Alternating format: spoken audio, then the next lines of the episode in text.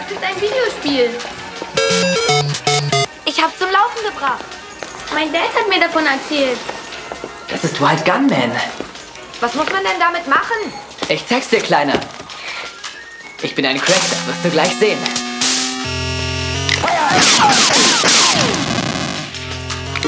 Muss man das mit den Händen spielen? Das ist ja wie Babyspielzeug.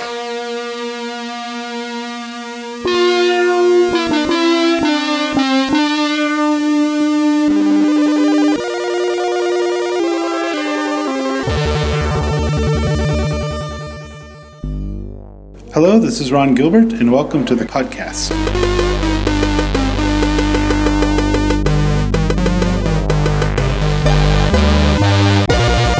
Welcome to the Shock 2 podcast, your program for video games, comic books, movies, and much more.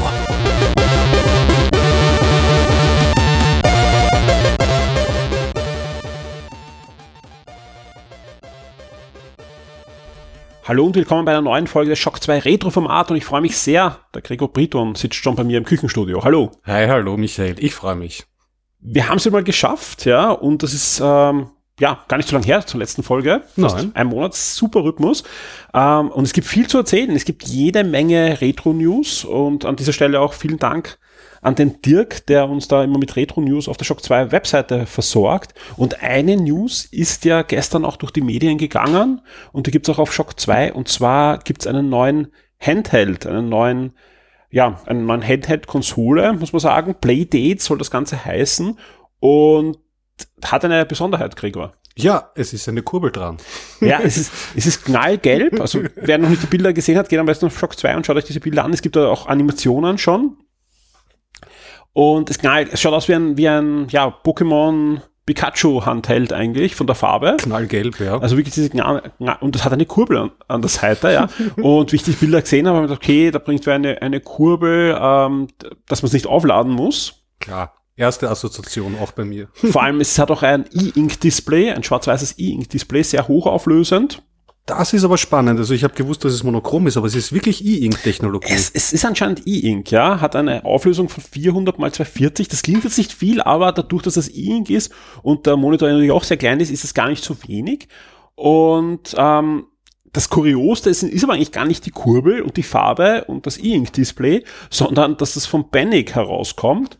Und Bannick ähm, hast du mit Firewatch. Äh, assoziiert, die das als Publisher herausgebracht haben. Und das fand ich damals schon Spiel. sehr merkwürdig, denn Bannick ist eigentlich eine Software-Schmiede, die gibt es seit gut 20 Jahren und die bringt in den meisten Fällen sehr, sehr gute, aber staubtrockene Anwendungssoftware für den Mac heraus und äh, ich, ich sage ganz ehrlich, vieles, äh, was bei Shock 2 passiert, auch diesen Podcast, ja, hört ihr auch dank Bannick Software, weil der RSS-Feed, dass ihr den Podcast bekommen habt, den habe ich mit einem FTP-Client von Bannick äh, auf den Server geschoben, ja. Und auch sonst verwenden wir für viele Sachen Software von Bannick, weil die einfach ja, seit 20 Jahren cooles Zeug machen. Also es sind FTP-Clients und Texteditoren und solche Dinge machen die. Aber immer so, dass sie sie ständig weiterentwickeln, immer auf den neuesten Stand halten, äh, wenn man Mac-User ist. Also es gibt nur für Mac und für iOS, weil die nützen auch extrem äh, die Schnittstellen für Mac aus und, und die Besonderheiten des Betriebssystems. Und ja, die machen jetzt plötzlich einen, einen Videospiel-Handheld. Und ja, ich, ich habe mich ein bisschen eingelesen, wie gesagt, auf Shock 2 gibt es auch dementsprechende Bilder. Das Ganze ist sehr hochwertig. Äh, die Kurbel ist zum Beispiel aus Metall und so. Und die Kurbel ist eben nicht, um das aufzulösen, um das Ding aufzuladen, zumindest jetzt nicht auf den ersten Blick. Und ich konnte auch nicht dazu lesen, vielleicht kann man es zusätzlich damit machen, sondern ist ein, ein Controller-Teil. Und es gibt einfach eigene Spiele, wo ihr mit der Kurbel dann in das Spiel eingreifen könnt. Es gibt genauso ein digital, digital Steuerkreuz und es gibt zwei Action-Buttons und so weiter, wie man es von einem Gameboy, also vom, vom, vom Layout der Buttons und vom Monitor erinnert sehr an den ersten Gameboy. Aber die Kurbel äh, ist einfach ein zusätzliches Bedienelement und es gibt zum Beispiel ähm, Spiele, wo man die Zeit zurückdrehen kann. Das ja? ist natürlich und das schon ist, mal ein ist, ist schon sehr witzig, ja. Ähm, nur kurz, weil ich habe natürlich im Forum gibt es ein Topic, ist auch äh, fleißig diskutiert worden. Ähm, viele sagen natürlich, buh, Schwarz-Weiß stört mich jetzt nicht so, ist ja ein Handheld und so, da, aber E-Ink, ja, jeder kennt E-Ink, das ist jetzt nicht das, was man für ein Handheld verwendet, weil ähm, Die Reaktionszeit ist langsam bei ba einem baut sich ja sehr langsam auf, aber dafür wird ja der Strom immer nur dann verwendet, wenn, wenn sich's aufbaut. Die Fra ich habe mir die Videos angesehen, die es schon gibt vom Ding, da ist das Ganze sehr, sehr flüssig, ja. Jetzt muss man davon äh, aussehen, ich habe auch noch ein bisschen da jetzt ähm, geschaut, was rechts und links so passiert bei Displays, ja. Da hat sich anscheinend auch viel getan in den letzten Jahren bei E-Ink. Es gibt farbige E-Inks, einrollbare E-Inks, ja, und auch die Reaktionszeit äh, wird immer, immer besser. Äh, weil einfach mal dafür fressen, der erste Kindle, wann ist der erschienen? Vor zehn Jahren, zwölf Jahren? Der ist ja ewig schon draußen und das wird ständig verbessert. Und anscheinend ist E-Ink jetzt auch so weit, dass das für Handhelds, Schwarz-Weiß-Handhelds, äh, verwendbar ist. Wenn diese Animationen stimmen, die man da sieht auf der Webseite und so weiter, ist das komplett flüssig. Ja, Ja, es wundert mich trotzdem. Also ich verwende ähm, E-Reader schon Ja. sehr, sehr lange irgendwie und sie werden immer besser, aber dass man wirklich eine flüssige Animation mal drauf abspielen hätte können oder so, Ja. bis zur jetzigen Generation ähm, eigentlich nicht möglich. Also wenn Ihnen da was gelungen ist, wow. Besonders das könnte ja auch eine gute, also das wird gute Auswirkungen vielleicht dann auch haben auf die Akkulaufzeit, Ja, was ja. bei so einem Handheld ja auch ein wichtiger Faktor ist. Spannend. Und ich bin auch gespannt, wie viele Konzepte. Ich meine, das mit der Zeit nach vorne und zurückdrehen, das ist natürlich ein Hammerbeispiel. Das klingt schon mal gut. Aber ansonsten, hm, ob das so viel Bandbreite hergibt von den Spielkonzepten, das ist die große Frage. Es ist jetzt so, dass ähm, äh, Panic da wirklich sehr verwurzelt ist in der Entwicklerszene. Ja, also die sind auch sehr gut vernetzt und äh, sie haben auch einige namhafte Spieleentwickler, die jetzt Spiele für das Gerät entwickeln sollen. Nein, da kommt jetzt nicht das neue Spiel von, ich weiß nicht, Rockstar, Sega oder was auch immer, sondern es sind alles Indie-Entwickler. Äh, zum Beispiel der, der, der Kaitai Takayashi, das ist der, der ähm, äh, Katamari Ah, äh, gemacht hat, der entwickelt dafür und und und. Das sind einfach so ganz, es sind ein paar coole äh, Indie-Entwickler, die dafür arbeiten, ja. Und auch das Konzept, wie man da Spiele kauft, ist ein bisschen anders als ähm, herkömmliche Geräte, weil es wird einfach Spiele-Staffeln geben, die man kaufen kann. Ja, also man interessant, ja. also ihr kauft einfach einen Zugang zu allen Spielen, die in dieser Staffel erscheinen. Und das Gerät, ähm, das äh, sollte man vielleicht dazu sagen, kostet, äh, ist, ist schon ziemlich preisig. Die meisten haben gesagt, hm, so 79 Euro, 100 Euro, es kostet äh, 149 Dollar, wenn man es jetzt bestellt. Das ist schon, schon ordentlich, ja. Ja. Aber in dem Spiel ähm, ist auch die komplette erste Staffel der Spiele enthalten. Also Mhm. ihr bekommt zusätzlich zu dem noch zwölf Spiele. Ja, da muss man halt dann abwarten, ob die Spiele jetzt gut oder schlecht sind. Aber nach den Entwicklern und was man da gesehen hat, kommen, sind sicher die eine oder andere Perle dürfte dabei se- sein. Nein, ich glaube jetzt nicht, dass das Ding ein riesiger, großer Erfolg wird. Ja, ich hoffe einfach, dass Panic äh, kein Minus damit macht, weil ähm, aber ich glaube einfach deswegen ist das auch so hochpreisig, dass sie einfach kein Minus damit machen. Es schaut auf alle Fälle sehr hochwertig aus. Ja, also was man da sieht, ist, hat Hand und Fuß. Es sieht auch so aus, als könnte jeder, ich nicht, aber jeder, der ein bisschen Geschick hat, reparieren. Ja, Ja. es sind da wirklich einzelne Teile und, und es ist gut verschraubt. Das ist nicht irgendwie verklebt oder so. Es schaut wertig aus. Es ist wertig ähm, und ich, ich kann nur allen empfehlen, die sich für solche Sachen interessiert, geht auf die Shock 2 Seite und, und schaut euch das Ding mal an. Also mich schockiert der Preis einerseits eigentlich auch nicht so besonders, weil das Ding einfach so cool Ja. ausschaut. Und es hat halt auch diesen, ich meine, wie viele ist heutzutage, kommt nicht so oft abseits von den Mainstream-Konsolen jetzt neue Hardware in Sachen ähm, Handheld-Computerspiele oder so raus. Es, es gibt eigentlich hauptsächlich diese ganzen China-Sachen. Genau, richtig. Also Da Klone, wo Barspiele drauf sind. Da scheint halt wirklich andauernd irgendwas. Und das ist auch das Problem, dass natürlich viele Leute das jetzt vergleichen mit, mit manchen China-Handhelds, ja, also den hochwertigen, und die kosten halt meistens so 80, 100, ja. Und das darf man da einfach gar nicht vergleichen, weil da ist wirklich eine kleine westliche Schmiede dahinter. Und da geht es vor allem auch um die Spiele, die dann äh, kommen sollen und dass die auch finanziert werden. Und vor allem einfach, dass da alle Leute dann einfach auch dran was verdienen, die da ein Spiel machen. Es bringt nichts, wenn die jetzt 79 Euro machen und, und dann kriegen die Spieleentwickler aber nie dann nichts, sondern gibt es eine Staffel und das Gerät ist nachher Staubfänger. Hm. Also, ja. Also ich, ich bin sehr gespannt, was da rauskommt. Es schaut edel aus, das Ding. Also es, es würde mich schon mal, es würde mich schon mal sehr ansprechen vom Design her und von der Idee. Einfach mal so den Underdog, ein bisschen was anderes, wo auch nämlich die Software äh, gerade wegen der Kurbel äh, extra zugeschnitten ist. Also jetzt nicht so allgemein, sondern da muss man sich ja schon überlegen, was man da mit diesem Bedienkonzept anfängt. Wir kommen zu einer zweiten Retro-News und über die ich mich auch sehr gefreut und ich habe das schon ausprobiert jetzt auch und es funktioniert wirklich fantastisch. Ja. Ähm, und zwar hat wieder mal der Entwickler von Sonic Mania zugeschlagen.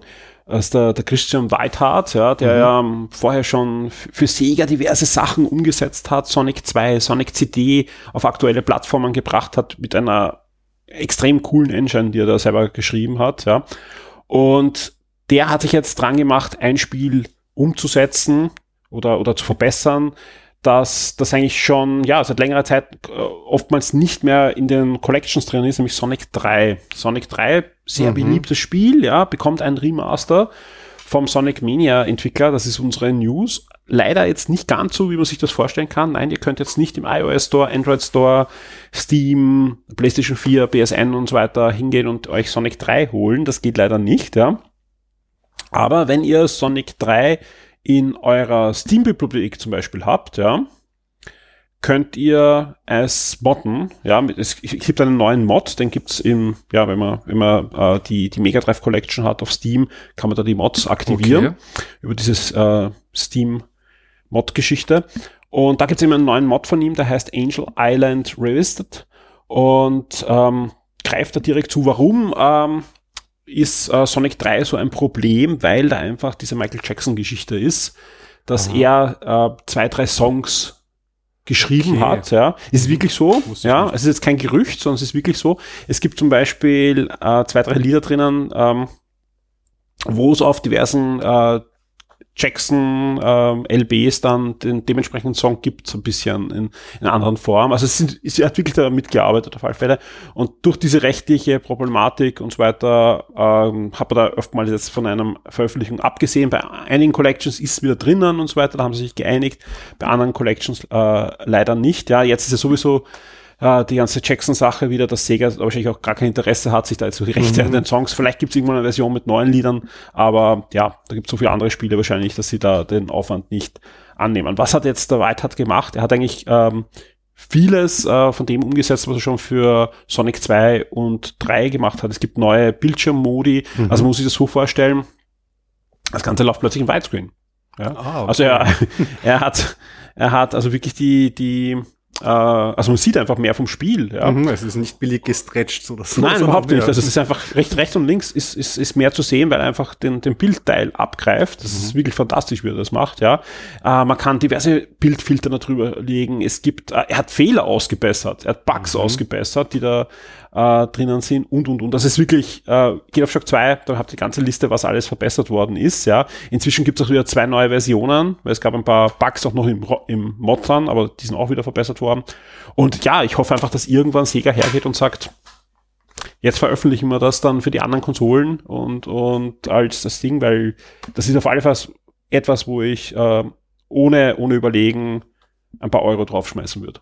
Ja, Sonic ist ja eine durchaus gebeutelte ähm, Linie, aber ähm, ihm ist es ja gelungen, irgendwie mit diesem Sonic Mania Ja. wieder so ein Spiel rauszubringen, was wieder so einen positiven Tenor hervorgerufen hat in der, in der Sonic äh, und auch darüber hinaus.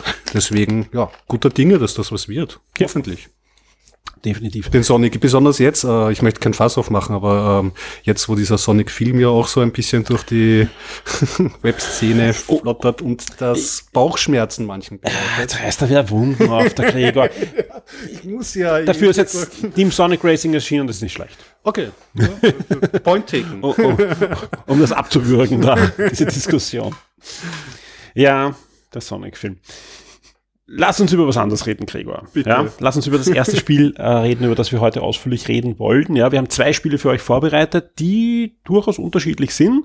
Äh, das eine greift ein bisschen auf, was wir beim letzten Mal schon begonnen haben. Da hast du über Ölimperium geredet und, soweit ich mich erinnern kann, ist da bei unserer, äh, unserem Plaudern über Ölimperium auch mal das Wort Kaiser gefallen. Oh ja, wie, wie könnte es auch anders sein? Ja.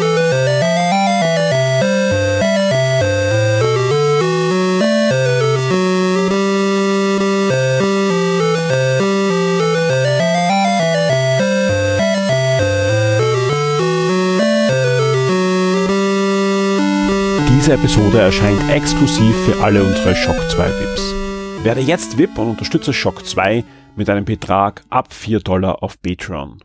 Du sorgst damit dafür, dass wir das Webangebot, unsere Services und die Community weiter betreiben und auch ausbauen können und sicherst dir exklusive Podcasts und vieles mehr. Vielen Dank und viel Spaß mit Shock 2.